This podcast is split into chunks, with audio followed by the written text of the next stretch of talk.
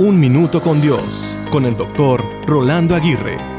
He estado meditando en esta frase desde que me levanté hoy. Lo que piensas, eso eres. Hay muchas personas que se definen sin saberlo y actúan por lo que piensan de sí mismos. Con el paso del tiempo, los pensamientos se convierten en el amo de nuestro proceder. Terminamos siendo lo que pensamos de nosotros mismos. Si pensamos que somos malos, perdedores, menos que otros, brutos, tontos, desventajados, despreciados, entre otros adjetivos calificativos, eso seremos sin lugar a dudas. Entonces hay que cambiar la manera de pensar. La batalla por el pecado comienza en tu mente y no en tu comportamiento. La manera en que piensas determina la manera como te sientes y la manera como te sientes determina la manera como actúas. Todo ser humano piensa, siente y actúa. De modo que si deseas cambiar la manera como actúas, comienza por cambiar la manera como piensas. Si deseas cambiar la manera como te sientes, debes comenzar por cambiar lo que piensas. Esta última se llama en la psicología terapia cognitiva. En resumidas cuentas, comenzamos por reemplazar el pensamiento para luego poder lograr cambiar el sentimiento.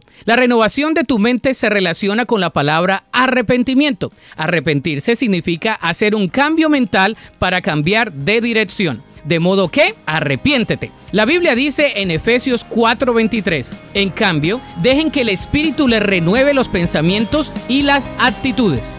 Para escuchar episodios anteriores, visita unminutocondios.org.